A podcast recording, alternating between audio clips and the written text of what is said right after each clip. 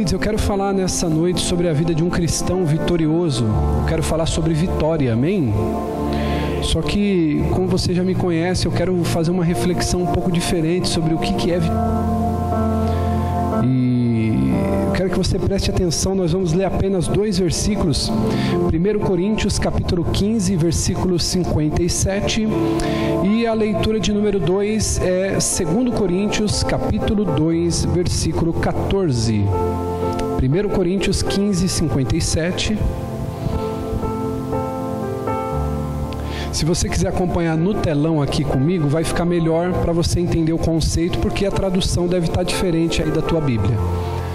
Vamos contar até três e vamos ler juntos, amém? Um, dois, três. Mais graças.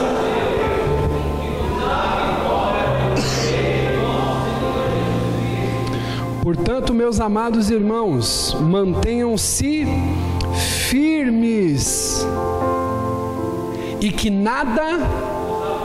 Olha só a instrução de Paulo. Portanto, meus irmãos, permaneçam e que nada os abale. Sejam sempre dedicados à obra do Senhor, pois vocês sabem que no Senhor o trabalho de vocês não será. Ô irmão, que coisa tremenda é isso? Sim ou não? 50 e 58, tá certo, é aí mesmo. Vamos ler o próximo? 2 Coríntios 2,14. A gente poder construir o nosso sermão. 2,14. Joia. Mas graças a Deus que sempre nos conduz, que nos conduz, pode ser melhor, nos conduz em Cristo e por nosso intermédio exala em todo lugar a fragrância do seu conhecimento. Olha só, cara, você sabia que quando você fala do amor de Deus, você está exalando o perfume de Cristo? Já pensou, Dedé, quando você está lá vendendo para algum cliente seu e, e, já, já deve estar tá acontecendo isso já. Aí você começa a falar, cara, não, mas ó, não fica assim, Deus é bom, a coisa vai acontecer. E aí a pessoa ela fala assim, eu estou sentindo uma coisa diferente. Você já percebeu quando alguém fala? Você está exalando o bom perfume de Cristo. Isso aqui é muito poderoso, amém? Toma aí o seu assento, queridos. Pode tomar o seu assento. Aleluias.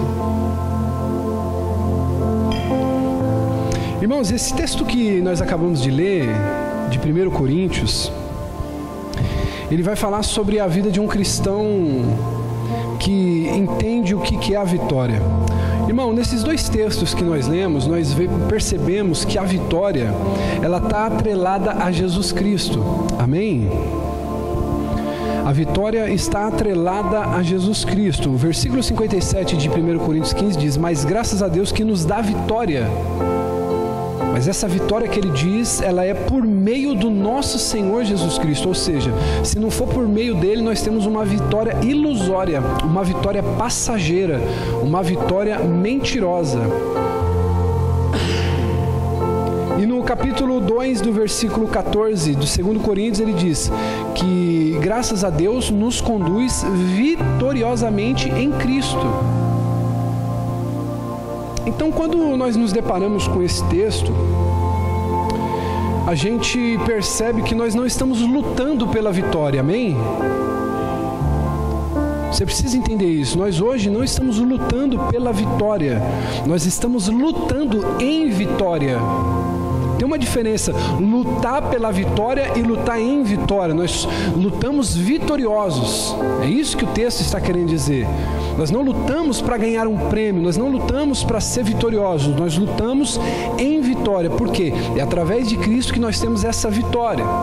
Agora, você pode perguntar: se nós estamos lutando em vitória ao invés de lutar pela vitória, o que isso quer dizer sobre um cristão vitorioso? Eu quero fazer uma reflexão com você aqui, querido, que nós precisamos aprender algumas coisas que precisam quebrar os paradigmas que a gente aprende na cultura secular. A cultura secular, ela ensina que o fim justificam os meios. Escute isso, vamos refletir um pouquinho sobre isso. O que que essa essa frase ela, ela quer dizer? E ela é uma máxima hoje no meio corporativista. Os fins justificam os meios. Então, refletindo sobre isso, o que que nós podemos entender? Importa se você precisa puxar o tapete de alguém na empresa que você trabalha, não importa se você precisa enganar alguém no seu trabalho, não importa se você precisa trair alguém, se você precisa enganar, derrubar, porque no final, se isso te levou ao pódio, se isso te levou ao sucesso, o fim justificou o meio. Então isso quer dizer o quê? Que não importa o meio que você vai usar para conseguir chegar onde você deseja. Se você for mentiroso, traidor, caluniador, ladrão, isso não importa, porque o importante para as pessoas é você chegar ao final conquistando o desejo do seu coração, correto? Só que no Evangelho nós entendemos que isso funciona ao contrário. É um meio que justifica o fim. Então você é produto hoje daquilo que você foi ontem. Ô bispo, mas eu tenho uma vida hoje que, olha, eu não estou satisfeito com ela. Parabéns. A sua vida hoje ela é resultado das suas escolhas de ontem. Então o teu final justificou o seu meio. E quando a gente fala, queridos, sobre uma vida cristã vitoriosa, nós precisamos entender que a Bíblia ela sempre vai ir na, contra, na contramão da nossa cultura. Preste atenção no que eu vou te dizer, querido. Tudo que você vê que a Bíblia condena como pecado, hoje nós percebemos que a nossa cultura ela está impregnada disso, sim ou não? E tem pessoas que dizem assim: o juízo de Deus ele virá sobre a nossa nação por causa dessa cultura pecaminosa. Não é isso que você ouve dizer? Mas deixa eu te ensinar uma coisa: o juízo de Deus não virá sobre essa geração. O juízo de Deus ele já está sendo já é, derramado sobre essa geração, porque se você ler, querido Romanos, vai falar sobre a ira de Deus sobre aqueles que não adoraram e não serviram como Deus, criador de todas as coisas. Então nós precisamos de fato fazer como diz em Romanos capítulo 12, versículo 2, e renovar a nossa mente para que a gente possa experimentar a boa, perfeita e agradável vontade de Deus. Amém? Então a gente precisa primeiro, querido, aprender algumas coisas. Um cristão vitorioso, querido, nós não falamos de conquista. Quando se fala de um homem vitorioso que serve a Deus, João Paulo, quando nós falamos de um homem temente a Deus, vitorioso, um homem bem-sucedido, o primeiro conceito que nós vamos entender é um homem que sabe fugir. É uma mulher que sabe fugir. E a primeira coisa que eu quero falar com você aqui, para que a gente entenda o texto, mas graças a Deus que nos dá vitória por meio de nosso Senhor Jesus Cristo, é a gente aprender a fugir. Diga, eu preciso aprender a fugir. Olha aí para o teu irmão e diga assim: Você tem fugido? Aí você vai falar assim, bispo, que coisa doida, você está falando de ser vitorioso, mas está ensinando a fugir. Sim, eu quero que você entenda. Paulo vai dizer, portanto, meus irmãos, mantenham-se firmes e que nada os abale. Você sabia que às vezes para você não ser abalado, você precisa fugir de um ambiente? A gente precisa aprender a fugir muitas vezes os problemas que muitos cristãos enfrentam na sua identidade, como nós conversávamos ontem, Fê é porque muitas vezes esses cristãos eles não têm uma fé amadurecida. E o que, que, é a, o que, que impede essa fé de amadurecer para que eles sejam vitoriosos? É porque eles não fogem de coisas erradas. Eles não fogem de doutrinas erradas, eles não fogem de ensinamentos errados, eles não fogem de coisas que vão é, é ir contra o ensino verdadeiro. Então, abra para mim, por favor, filho, Timóteo, capítulo 6, do versículo 3 ao 5. Ele vai dizer o seguinte: Paulo ele vai ensinar o caminho de uma vida cristã vitoriosa. Ele vai ensinar que nós devemos fugir. Queria pedir, Diego, para você se atentar, filho, que eu vou fazer menção de alguns versículos, tá bom? Aí você vai jogando aí para a galera. Eu vou ler aqui para a gente poder ganhar tempo, mas os meninos vão aí tentando alinhar que a gente vai ler. 1 Timóteo 6, 3, 5. Se alguém ensina doutrina diversa e não se conforma com as sãs palavras do nosso Senhor Jesus Cristo e com a doutrina que é segundo a piedade, é soberbo olha só, é soberbo e nada sabe, mas delira acerca de questões e contendas de palavras, das quais nascem as invejas, nascem as porfias, nascem as injúrias, nascem as suspeitas maliciosas, disputa de homens corruptos de entendimento e privados da verdade, cuidando que piedade é fonte de lucro. Vocês estão aqui comigo? Diga aí, estou vivo. Irmão, olha o que Paulo vai dizer. Porque, querido, que nós vemos pessoas naufragando na sua fé, irmão. E não, a gente não fala hoje só de católico, é, é, é de evangélico, de católico.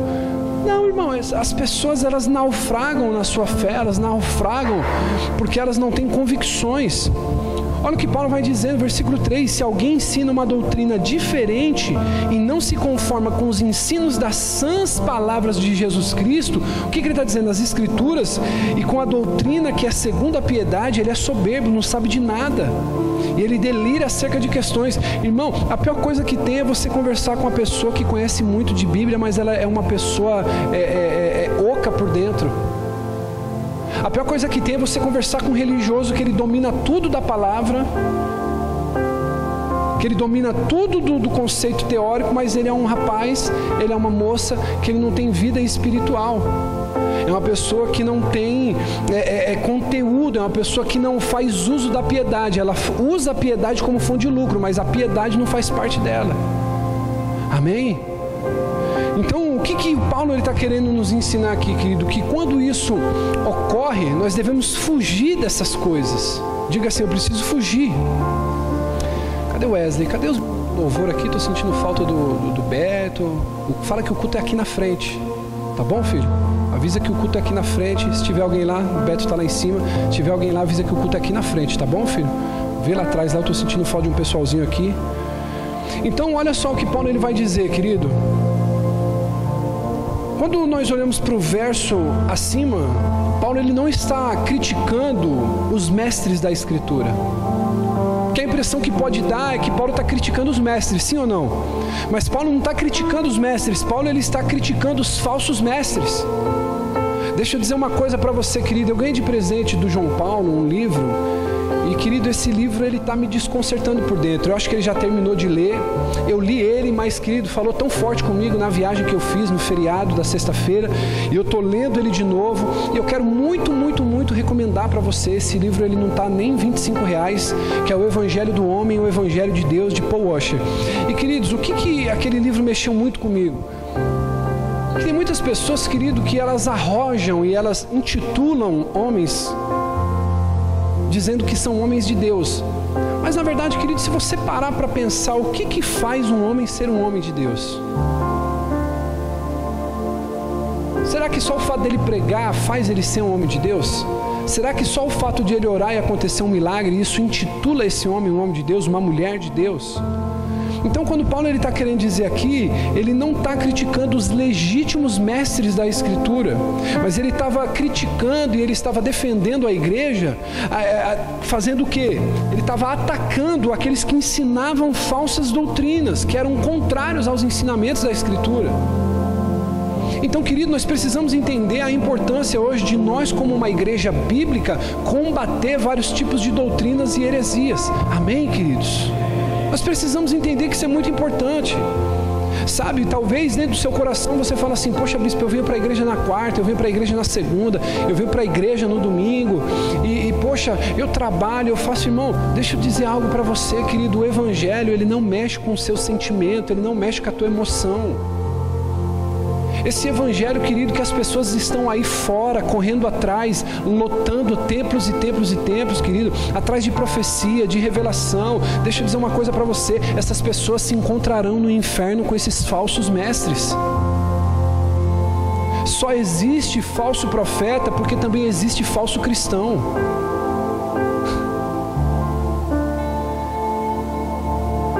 Se você for hoje, querido, nos templos do Braz, ali na Avenida Celso Garcia, não vai estar, tá, querido, vazio. Diga comigo, vai estar, tá, ó, tá cheio. Por que, que vai estar tá cheio?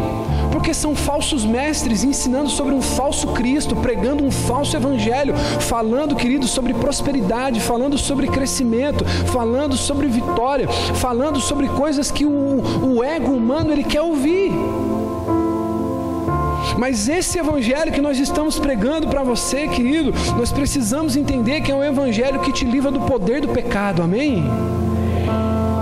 Irmão, hoje eu fiz uma postagem na, na, no Facebook falando sobre deixar o diabo em paz, irmão. Diga para quem está do teu lado assim, ó, diga assim, deixa o diabo em paz. Olha para o irmão do outro lado aí, diga para ele assim, deixa o capeta em paz. Quem viu a postagem que eu fiz, irmão? O nosso problema não é com o diabo. Nosso problema é com Deus, irmão. Nosso problema é com Deus, você não tem problema com o diabo. Não é o diabo que está te perseguindo para querer matar você, mas é Deus que está irado com você. Agora eu pergunto para você, irmão, como que a gente faz para poder lotar uma igreja, querido, com um discurso desse, que Deus está irado com você? As pessoas não querem ouvir isso. E se você entende, querido, que Deus está irado com você, você passa a entender, querido, o poder do Evangelho. E hoje, no meu devocional pela manhã, minha esposa precisou pegar folga hoje para poder fazer alguns exames e retornar ao médico. E aí eu estava pregando para eles em casa, querido. E você que é homem, eu quero te encorajar. Você precisa pregar para tua esposa, você precisa pregar para os teus filhos. Eu sentei a minha família no sofá e comecei a falar dessa grandeza de Deus.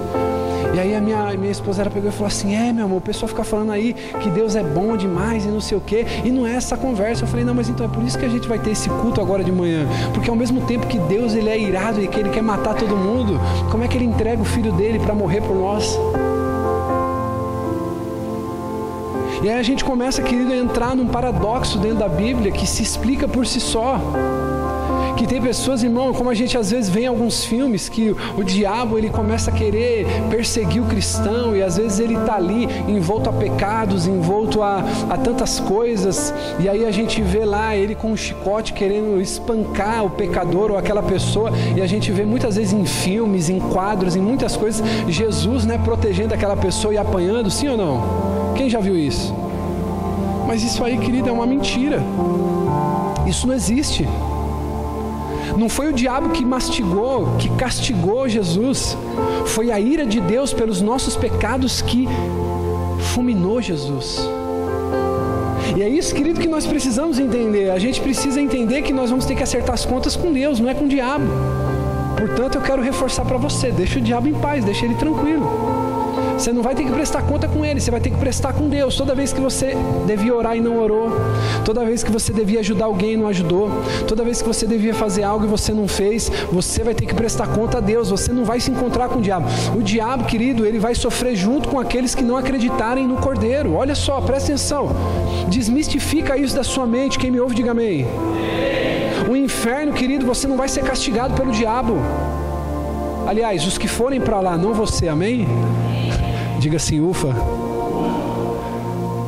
Os que forem para o inferno serão castigados junto com Satanás.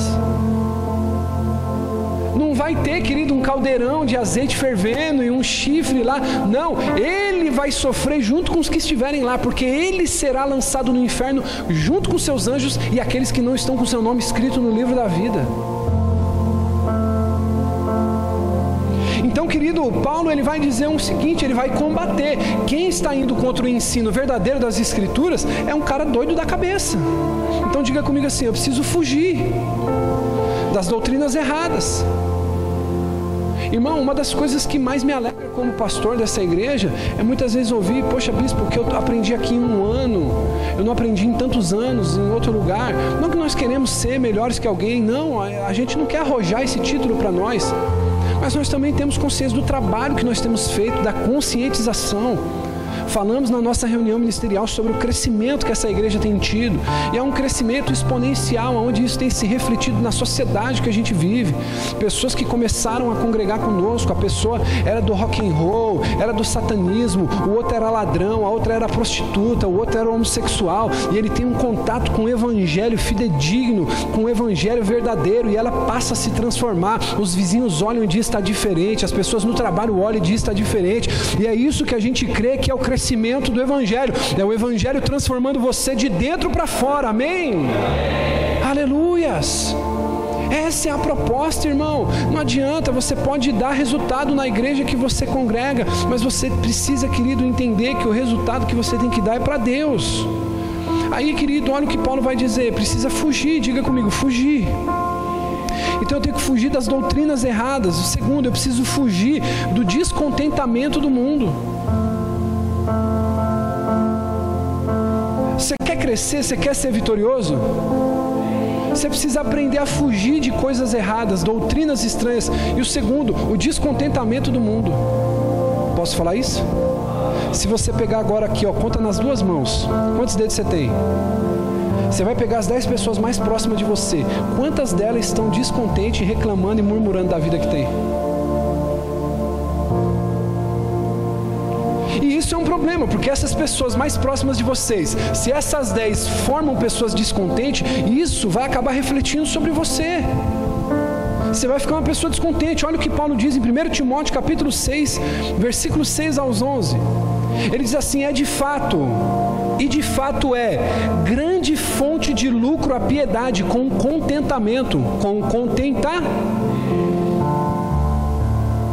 Olha o que ele diz: e de fato é grande fonte de lucro a piedade com contentamento, porque nada trouxe. Olha só o que vai dizer, até o versículo 11: Porque nada trouxemos para este mundo e dele nada podemos. Por isso, tendo o que comer e o que vestir, estejamos com isso satisfeitos. Os que querem ficar ricos caem em em armadilhas e em muitos desejos descontrolados e nocivos que levam os homens a mergulharem na ruína e na destruição. Olha só, cara, o que, que esse texto está nos ensinando? As pessoas hoje estão descontentes e esse descontentamento que contamina muitas vezes os cristãos que estão dentro da igreja vai trazendo ruína, porque na, naquela ganância de ficar rico, a pessoa ela vai deixando a família, vai deixando os amigos, vai deixando o ministério, vai deixando família, vai deixando tudo. E aí ela vai o que? Em armadilhas descontrolados, nocivos, em armadilhas e em muitos desejos descontrolados, nocivos que levam os homens a mergulhar na ruína e na destruição. Irmão, quantos empresários que eu conheci e que eu conheço que tem que tomar, querido, duas doses de uísque antes de dormir porque não consegue. Cara chega em casa com tremedeira, pensando em dinheiro, pensando em conta, pensando em décimo terceiro de funcionário, pensando na aplicação que ele teve na bolsa, pensando na poupança, pensando se faturou, pensando se empatou as contas. Olha o que diz o versículo 10: Pois o amor ao dinheiro é a raiz. Algumas pessoas, por cobiçarem o dinheiro, desviaram-se. Meu Deus. E se atormentaram a si mesmas com muito sofrimento. Agora, deixa eu falar mais uma vez. Olha para o teu irmão e diga assim: Deixa o capeta em paz. Quem que está atormentando o homem, irmão? Quem que está atormentando o homem? A si mesmo. Os homens atormentam a si mesmo por causa dos seus desejos desenfreados, controlados. Irmãos, já parou para pensar que a nossa geração de hoje é uma geração que não é, ela não é contente, ela não é satisfeita com o que tem? E com isso eu não estou dizendo que você não deva querer algo melhor, só que aqui está dizendo sobre o que? A cobiça pelo dinheiro. Irmão, deixa eu dizer uma coisa para você. Esse ano eu coloquei no meu coração que eu quero, eu quero mudar de casa, eu quero mudar de carro, eu quero muita coisa nova. Mas quando eu olho para a casa onde eu estou, quando eu olho para o carro que eu tenho, quando eu olho para as coisas que eu conquistei, vem um sentimento de gratidão.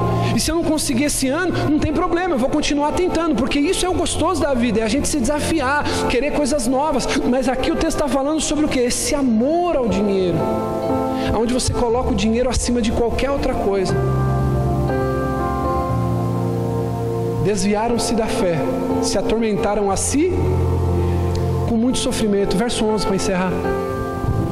Você, porém, homem de Deus, fuja.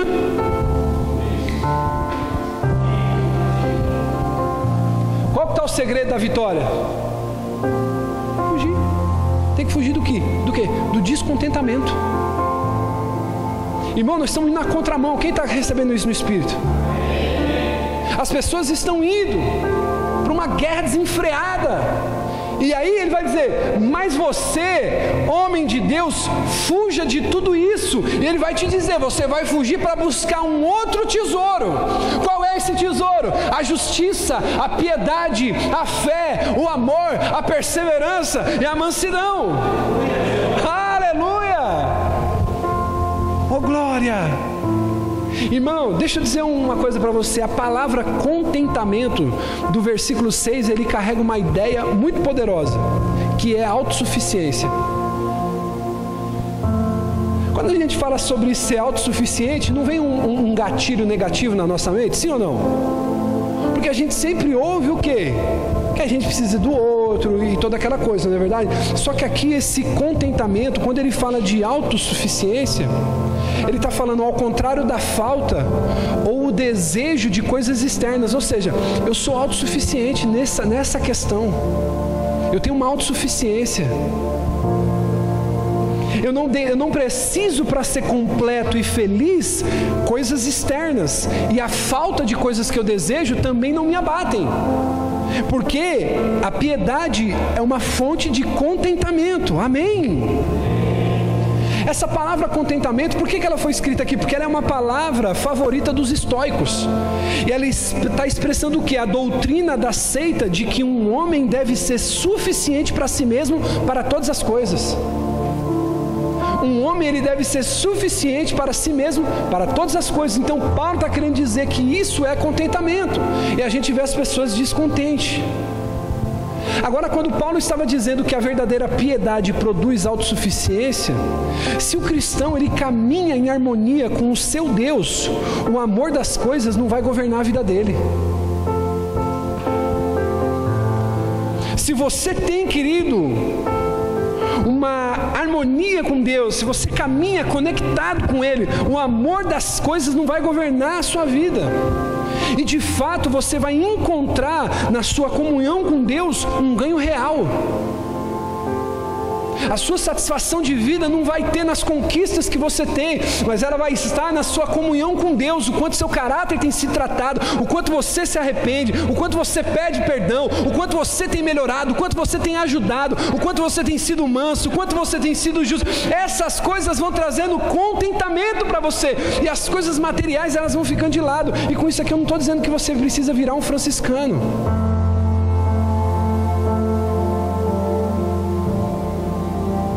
Mas é que a, a diferença ela fica muito grande. Então Paulo conclui que a riqueza e as coisas não devem monopolizar a vida de um cristão. O sentido da vida de um cristão verdadeiro está em Cristo, não está nas coisas. Até porque ele vai dizer no versículo 7 que isso não deve governar a nossa vida, por quê? Porque elas são temporárias. Portanto, nós devemos estar satisfeitos e aprender a agradecer por aquilo que Deus escolhe nos dar.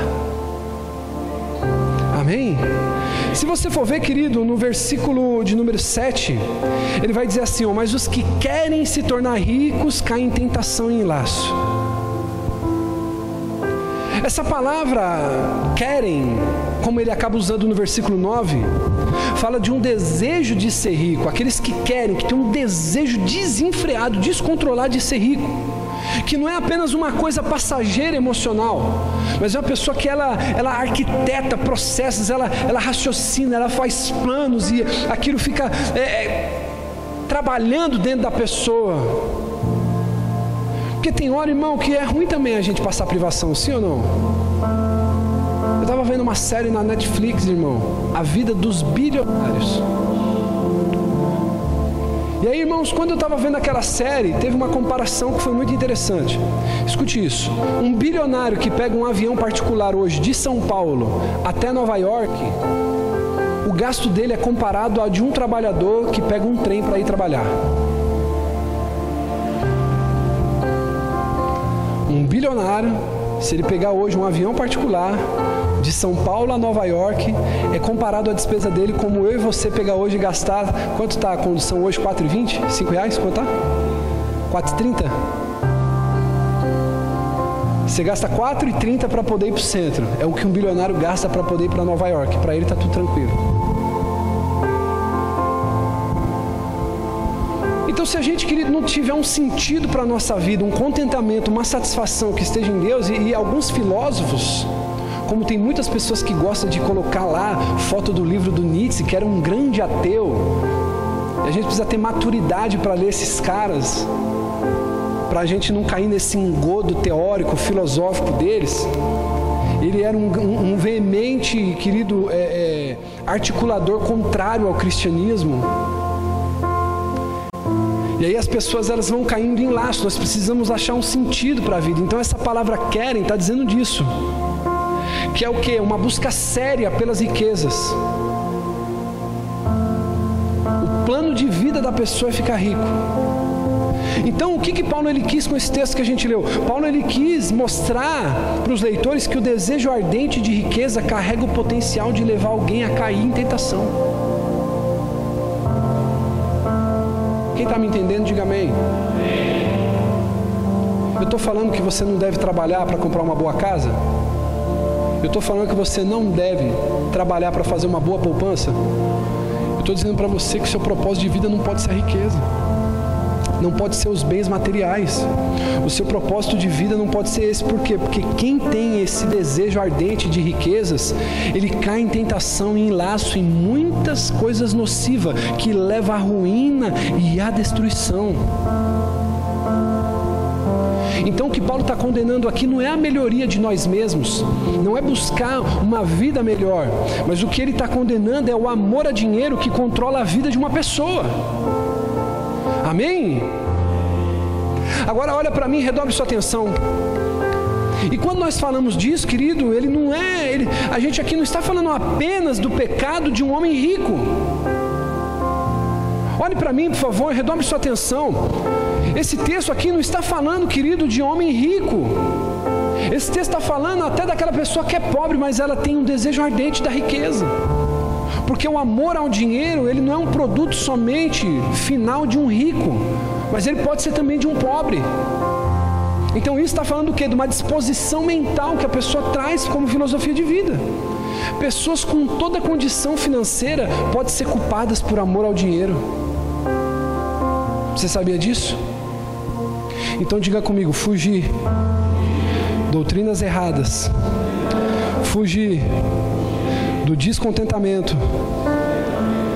Essa aqui é uma boa dica, não é, irmão? Fugir do descontentamento. Quando você vê alguém descontente, irmão, você precisa fugir. Ah, mas eu estou anos andando a pé. Irmão, vai na, na ACD. Vê como é que é a luta alguém de anda cadeira de rodas. Graças a Deus você tem perna, irmão. E aí, se você for na ACD, eles vão falar assim: não, tem gente que está pior que a gente. É tão bom a gente andar com pessoas que não estão descontentes. Irmão, eu sei que você pode estar aqui passando o que for. Você está com um problema. Provavelmente você está aqui, você está com um problema. Mas sabe por que, que muitas vezes esse problema te persegue? Porque você é uma pessoa descontente, você não encontra, querido, contentamento em Deus. Hoje pela manhã, enquanto eu estava com a minha esposa, enquanto eu estava com a minha filha, aí eu estava ouvindo um louvor que é muito jóia, eu quero indicar para você aqui, Jeremias 23, do Alessandro Vilas Boas. Irmão, começou a vir dentro de mim um sentimento de gratidão. Eu comecei a me sentir completo, irmão. Eu não tenho a casa que eu quero. Eu não tenho o carro que eu quero ainda. Eu não sou pastor da igreja que eu desejo, que eu quero. Mas começou, querido, meu coração se alegrar, se contentar em Deus e, e celebrar, agradecer, se contentar, falar: Senhor, graças ao teu nome, obrigado por tudo que eu tenho até aqui. O terceiro conselho de Paulo, ele vai dizer o seguinte: ó, fuja das paixões e dos desejos então nós precisamos aprender, primeiro, diga, fugir das doutrinas erradas, do descontentamento e dos desejos perversos. Irmão, se a gente pegasse aqui, irmão, tivesse um aparelho com a capacidade de gravar em áudio todos os seus pensamentos e a gente pegasse e gravasse um CD dos últimos sete dias, de tudo aquilo que você pensou, se a gente colocasse ele para a gente ouvir no culto aqui, poderíamos dizer que você é um homem de Deus, você é uma mulher de Deus?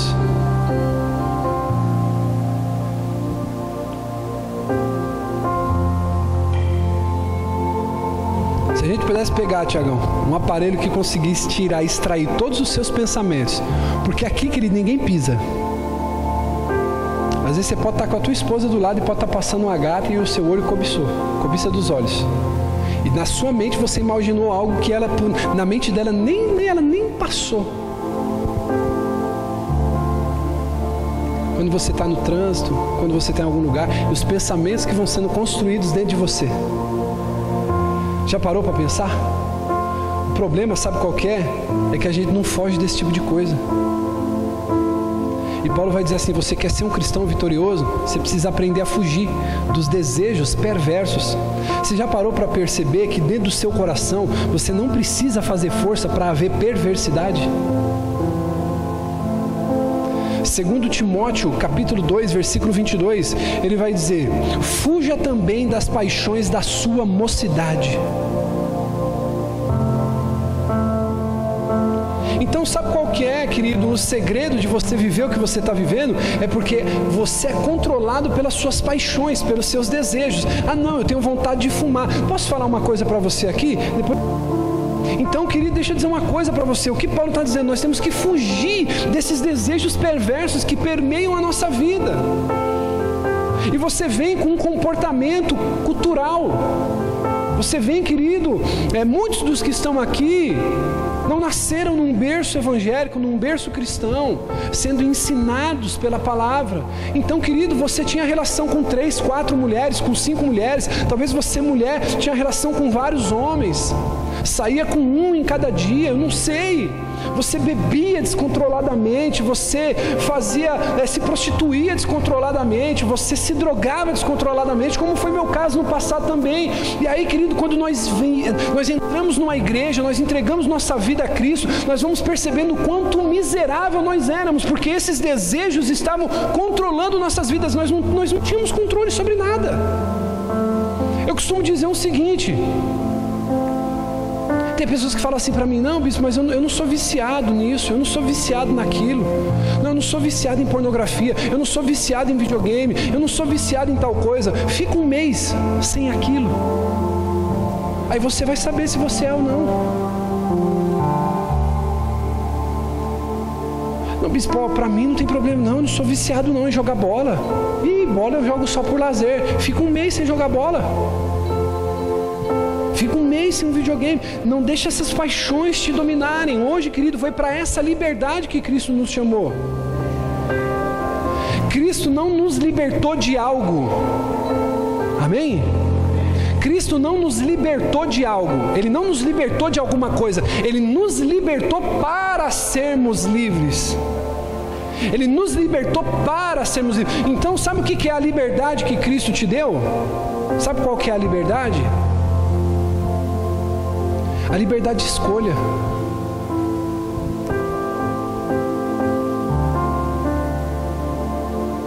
Os cristãos, irmãos, não devem ser governados e nem controlados pelos seus desejos e pelas paixões.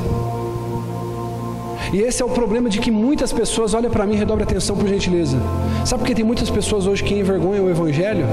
Não é muitas vezes porque não tem caráter. Sabia disso? Cara caiu, se prostituiu, adulterou. Ah, o cara roubou, o cara fez, não sei. Ah, o cara não tem caráter. Não! Não é que ele não tem caráter. É porque a palavra não penetrou no coração dele a ponto de dizer que ele tem desejos perversos, paixões malignas, que se ele não fizer guerra diariamente, vai controlar a vida dele, vai controlar a vida dela. Então, irmão, por que, que eu estou pregando? isso para você. Eu não estou imune disso. Se eu, como pastor de uma igreja, como bispo hoje, que prega, irmão, que ensina, que é pastor de um rebanho, luta diariamente contra os desejos e as paixões, você precisa também lutar. Essa é a guerra de todo cristão, lutar contra os seus desejos, as paixões. A Bíblia diz: resistir ao diabo e ele. Resistir ao diabo e ele. Olha o que Paulo vai dizer: resista ao diabo e ele. Mas olha o que ele vai dizer para Timóteo: Timóteo, foge das paixões e dos desejos. Meu Deus! Agora o problema é esse: a gente está fugindo do diabo e enfrentando os desejos. Irmão, a Bíblia diz o seguinte: se o teu olho te faz pecar, o que, que você deve fazer? Porque é melhor você entrar no céu olho do que no inferno com os dois olhos. Se a tua mão te faz pecar, o que, que você deve fazer? O que, que você deve fazer? Arranca! Porque é melhor entrar sem um braço no céu do que com os dois no inferno. Então, o que, que é que está querendo ensinar esse texto? Aquilo que te leva ao erro, aquilo que te faz pecar, deve ser arrancado da sua vida, deve ser exterminado, deve ser, querido, esquecido. Por quê? Porque senão sempre você vai voltar aos desejos e paixões. bispo, eu tenho problema com bebida. Querido, você não pode dar nem um pitaquinho. Por quê? Porque senão você, você vai voltar para os desejos, para paixões. Irmão, tem pessoas aqui que você pode colocar um vinho, você pode colocar aquele champanhe. Eu só conheço o Sidra, mas deve ter um champanhe bom aí, né, irmão? Você pode colocar o champanhe mais top, irmão. Ele vai sentir o cheiro, ele não vai sentir nada dentro dele. Agora, aquele camarada que vem encharcado na pinga, encharcado na escola, encharcado na brama, você colocar alguma coisinha, o cara já se coça, ele fica. Foge! Meu irmão, você sabe que é o teu coração, como é os teus olhos em relação a uma mulher. Foge! Foge! Se te mandou um bom dia diferente, quantas vezes, irmão, acontece de alguém mandar lá, oi Cleiton, oi Cleiton? Nem respondo. Eu já falo para minha esposa, eu falo, tá aqui. Você deve fugir. Se você sabe aonde é a tua área de fraqueza, aonde é a tua área de queda, você deve fugir, amém, irmão? Porque primeiro, querido, como é que a pessoa vai mandar oi Cleiton para mim hoje, na posição que eu estou hoje, irmão? Oi Cleiton, tá querendo morrer. Se não me manda, querido, paz, pastor, paz, bispo, boa noite, eu nem respondo, irmão. Mesma coisa minha esposa. Como é que vai lá ter uma mensagem de um homem lá? Oi, Rosinha. Oi, Rose. Não, nós devemos fugir, irmãos. E o problema muitas vezes está o quê? Em dar continuidade para o quê? Paixões, desejos perversos. Às vezes o seu coração está até em paz em relação àquilo, mas você não sabe da intenção da pessoa que pode querer te prejudicar. Olhe para mim, redobre sua atenção, por favor. Cuidado, querido, com mensagem WhatsApp. Cuidado com mensagem Facebook. Tome cuidado. Às vezes o teu relacionamento ele pode se quebrar ao meio por causa dessas coisas. Então precisa haver uma vigilância, amém? Então a gente não é governado por isso, a gente deve fugir, diga, fugir. Olha só, irmão, quer se trate de paixões sensuais, de raiva, rancor, ciúme, Deus nos prometeu em Romanos 6,14 que o pecado não teria domínio sobre nós. Agora sabe o que é, irmão? Por isso que Paulo vai dizer assim: aonde abundou o pecado? Aí tem pessoa que diz assim: não, é, é de graça. Eu sou salvo pela Aí fala: Não, eu vou pecar à vontade. Por quê? Porque quanto mais eu pecar, mais vai ter graça sobre a minha vida. Aí a pessoa fala: Não, onde abundou o pecado, superabundou a graça. Aí você sai daqui falando: Não, eu posso pecar à vontade, que vai estar tudo certo. A única maneira do desejo de um cristão começar a governar sua vida é se ele permitir governar por eles. Amém, irmão? Eu vou ler isso aqui de novo. A única maneira dos desejos de um cristão começar a governar a sua vida é se permitir governar por eles. Por quê? Romanos capítulo 6, versículo 12 vai dizer: Não reine, portanto, o pecado em vosso corpo mortal, para obedeceres às suas concupiscências. Ao invés da gente ser governado pelos desejos e paixões, nós devemos nos submeter ao governo, ao controle do Espírito, porque a gente é ordenado em Efésios 5,18 a se encher do Espírito. Enchei-vos do Espírito. Então, encher você do Espírito não é uma obra de Deus. Diga, é uma obra minha. Se encher do Espírito. Irmão, quanto mais você consome pornografia, quanto mais você consome besteira no celular, quanto mais você fica vendo vídeos de besteira, mais você está se enchendo de porcaria. Agora, quanto mais você lê a Bíblia, quanto mais você ora, quanto mais você vê vídeo de pregação, quanto mais você vê louvor, quanto mais você está perto de pessoas que são de Deus, mais você se enche do Espírito. Você não pode ser governado. Por que, que você hoje perde todas as batalhas? Por que, que, querido, que você, a pessoa que fuma um cigarro lá, ela fuma um maço, ela faz, ela não consegue sair daquilo, porque ela não, ela não quebra a rotina dela. Ela não submete o corpo dela ao governo do espírito, ela não busca alternativas. E ela vive refém dos desejos e das paixões. Então, quer ter uma vida vitoriosa? Fuja dessas três coisas. Fuja de doutrinas falsas. Fuja de ensinamentos errados. Fuja dos desejos, das paixões, fuja do descontentamento, fuja, querido, de pessoas descontentes, pessoas negativas, pessoas que te põem a tua fé para baixo, que põem o teu otimismo para baixo. Fuja dessas coisas. Amém? E aí Paulo vai dizer para a gente encerrar algo que a gente precisa seguir. 1 Timóteo capítulo 6, versículo 11. Siga a justiça, a piedade, o fé, o amor, a constância e a mansidão. Ou seja, para a gente ser vitorioso, para a gente ser cristãos bem-sucedidos, vitoriosos na nossa vida com Deus, nós temos que fugir dessas coisas e seguir outras. Então Paulo ele vai listar essas coisas, irmão. A palavra seguir significa, sabe o que? Buscar ansiosamente, buscar ardentemente, se esforçar para adquirir. É o que nós falamos no domingo, é um complemento do que falamos no domingo. Para uma fruta amadurecer, leva tempo. Para você ficar do jeito que Deus quer, leva tempo. Por isso você precisa seguir. Por isso que Paulo vai dizer: siga o amor, siga a mansidão, sigam essas coisas que são boas. E o que, que é isso? É se esforçar para conseguir. Amém, irmão? E aí Paulo ele vai listar coisas que Timóteo deveria ansiosamente seguir. Você que está me ouvindo aqui, o bispo, eu preciso ser um homem melhor, um marido melhor um pai melhor, um cristão melhor, eu quero ser um obreiro melhor, um pastor melhor. Siga essas coisas, siga a justiça. Diga comigo, justiça. Quando ele está falando de justiça, Felipe, sabe o que, que ele está se referindo? Integridade pessoal. Siga a justiça, seja íntegro. Isso tem a ver com o caráter pessoal, incluindo valores de moral, de retidão básica da vida. Isso, querido, é ética. Siga a justiça, seja uma pessoa íntegra, seja uma pessoa que compre e pague, seja uma pessoa que pega emprestado e devolve, seja uma pessoa que, se você está andando na rua, vê alguém empurrando um carro, seja íntegro, vai lá, ajude essa pessoa, faça o bem, seja piedoso, siga a integridade, siga a piedade. E o que, que significa? Nós já falamos aqui uma pregação inteira sobre piedade, mas aqui de maneira resumida, o que, que significa piedade? Piedade na prática. O cristão ele deve se, se conformar, se comportar, aliás, de maneira piedosa. Ele tem que estar de acordo com o caráter de Deus. Ele deve seguir o que mais? A fé, diga comigo, a fé.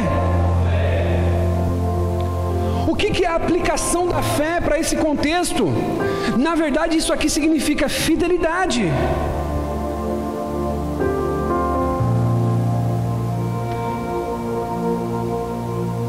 Fidelidade. Diga integridade. Pode ser melhor integridade, piedade, fé o conceito aqui é o que? Fidelidade. Essa ideia, querida, é mencionada lá em 1 Coríntios capítulo 4, versículo 2, quando ele diz que nós devemos ser como mordomos fiéis. que ele diz mais para a gente seguir? O amor, diga, o amor. Querido, essa palavra amor, ela é a palavra grega ágape. Diga comigo, ágape. Que se refere ao tipo de amor que é de Deus, que é uma espécie de auto sacrifício de amor. Ele diz para a gente seguir a paciência. E o que, que significa paciência? Isso aqui você vai entender agora. Tem gente que diz assim: que a gente precisa ter, querida, paciência de quem? Paciência? Mas Jó não foi paciente, irmão. Jó não foi paciente. Posso fazer uma pergunta aqui? Quem já leu o livro de Jó inteiro? Já leu o livro inteiro de Jó? Então você não pode cair nessa de que Jó foi paciente. Jó ele olha para Deus e diz assim: ó, Eu amaldiçoo o dia que eu nasci, porque o dia que eu nasci foi uma desgraça. Paciente, Jó, hein? Ele não foi paciente, sabe o que, que ele foi? Resistente. E aqui o conceito de paciência é o que? Resistência. Você deve se aderir à resistência quando está tudo difícil. Você deve seguir essas coisas quando tudo vai mal. E o último, diga, mansidão. Essa palavra se refere ao que? Ao poder sob controle. Ou essa palavra mansidão, para expressar melhor nos dias de hoje, o que, que ela pode significar? Gentileza. É bom ou não é estar perto de uma pessoa gentil, irmão? Uma pessoa mansa. Só que pode acontecer o que for, ela, ela tem aquela gentileza. Então ele nos ensina a fugir de três coisas e nos ensina a seguir essas coisas. E para a gente encerrar, se coloque de pé. Ele nos ensina a lutar, diga lutar. 1 Timóteo 6,12 ele vai dizer assim: ó, lute a boa luta da fé, ou peleje a boa peleja da fé, apodere-se da vida eterna, para a qual você foi chamado, tendo já feito boa confissão diante de muitas testemunhas. Sabe o que é isso aqui, Dedé? É o que se aplica hoje para você. O bispo, qual que é meu chamado? Lute a luta da fé. Se apodere da vida eterna. Porque é para isso que você foi chamado, mediante a sua confissão diante de várias testemunhas. Sabe o que é a luta que Paulo está querendo dizer aqui? Escute isso. A luta que Paulo está se referindo é uma luta de boxe que fazia parte da cultura grega. Ele está trazendo algo que já era bem conhecido dos seus ouvintes. Então ele vai dizer, querido, sobre isso para Timóteo. Você sabia, querido, que eu trouxe algo importante para você? A luva dos pugilistas grego era de pele forrada por dentro, mas era feito na parte externa de couro de boi com chumbo e ferro costurado dentro dela. Mas essa não era qualquer luta de, bosque, de, de boxe. O destino do boxeador que perdesse era ter os olhos arrancados.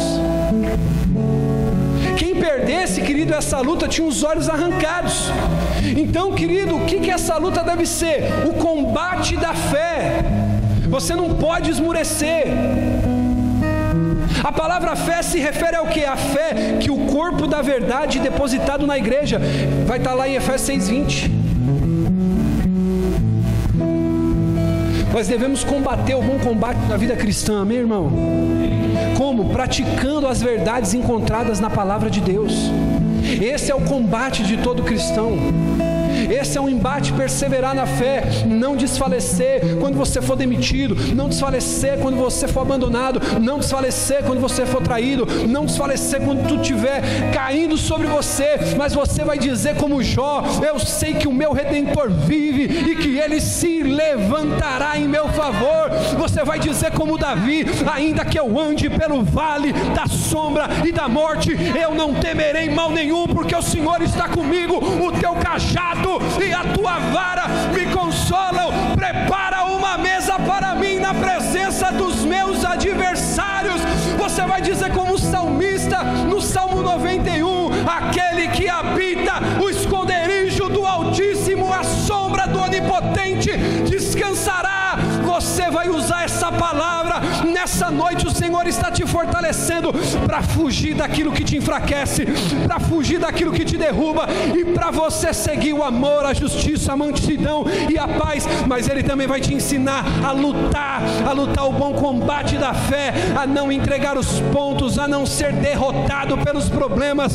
E eu profetizo nessa noite, meu irmão, que o Senhor há de te visitar com uma unção poderosa. Eu quero convidar você a fechar os teus olhos, levantar as suas mãos, porque Deus está te fortalecendo nessa noite para que você possa viver um tempo novo na presença de Deus. Em nome de Jesus, se levante para lutar. Não aceite a situação que você está vivendo. Por que, bispo? Porque você é mais forte do que pensa e vai chegar mais longe do que você imagina.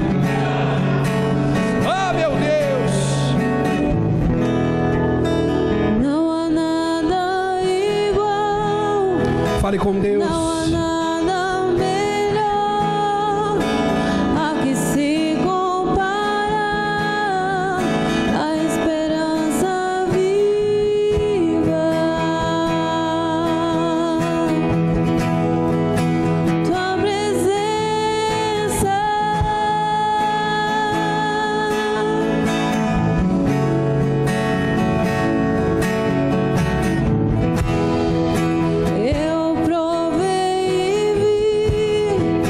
Vencer essa luta.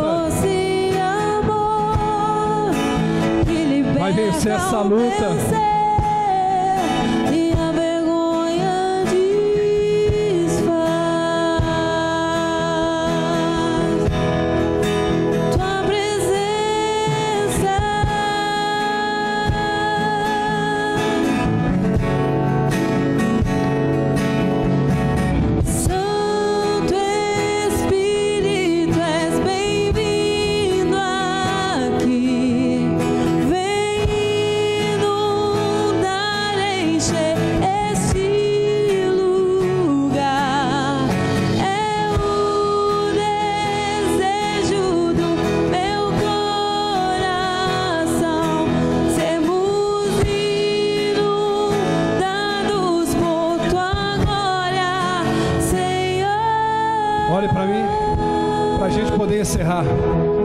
Quem vai à luta?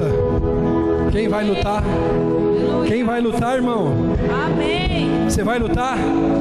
Então escuta, para você lutar, querido, você precisa ter um treinador, um técnico. Quem já viu aqui luta de MMA? Quem já viu luta de boxe aqui? Você vai precisar de um técnico. E eu quero encorajar você, querido, a dar ouvidos para esse técnico. Sabe o que, que diz, querido, em Filipenses 4,13? Que você deve lutar confiando na força daquele que te chamou para a luta. Ele vai dizer: Posso todas as coisas em Cristo que me fortalece. Abre para mim, filho. Efésios capítulo 6, versículo 11. Todo lutador, ele precisa lutar e ele tem que acreditar. Diga comigo, eu vou acreditar na força do meu Deus. Força do meu Deus. Olha o que diz, irmão. Todo lutador precisa de uma armadura. E essa noite Deus está, está te revestindo. Você crê nisso? Deus, eu creio. Olha o que ele vai dizer: vistam toda,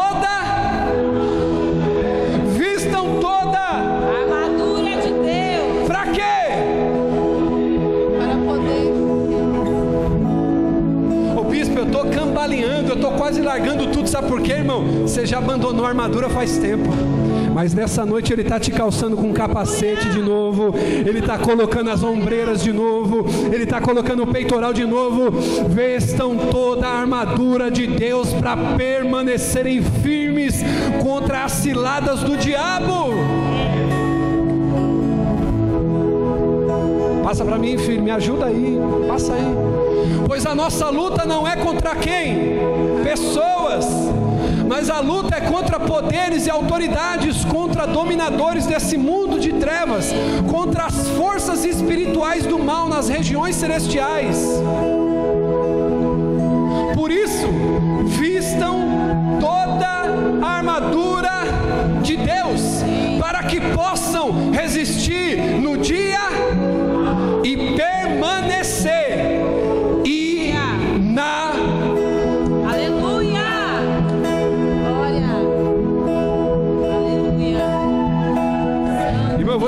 você: se eu tivesse aí no seu lugar, irmão, eu ia sair daí falando assim, cara, hoje eu vou, hoje eu vou morder o rabo do cão. Hoje eu vou sair para morder o rabo do capeta, irmão. Por que, que muitas vezes a gente não permanece firme? Porque a gente não veste toda a armadura de Deus para resistir no dia mal e permanecer inabalável. Depois de terem feito, sabe o que ele está dizendo? Fiz tudo que eu podia. Quem às vezes sente isso? Eu já fiz tudo que eu podia. Já fez tudo que podia? Então eu tenho um conselho para você. Agora, permaneça firme. Depois de fazer tudo que você pode, permanece firme. Versículo 14. Assim mantenham-se firmes, cingindo-se com o cinto da verdade, vestindo a couraça da justiça, tendo os pés calçados com a prontidão do evangelho da paz. Além disso, usem o escudo da fé, com o qual vocês poderão apagar todas as setas inflamadas do maligno.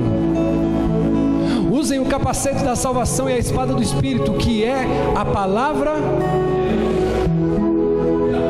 Você crê nisso? Amém.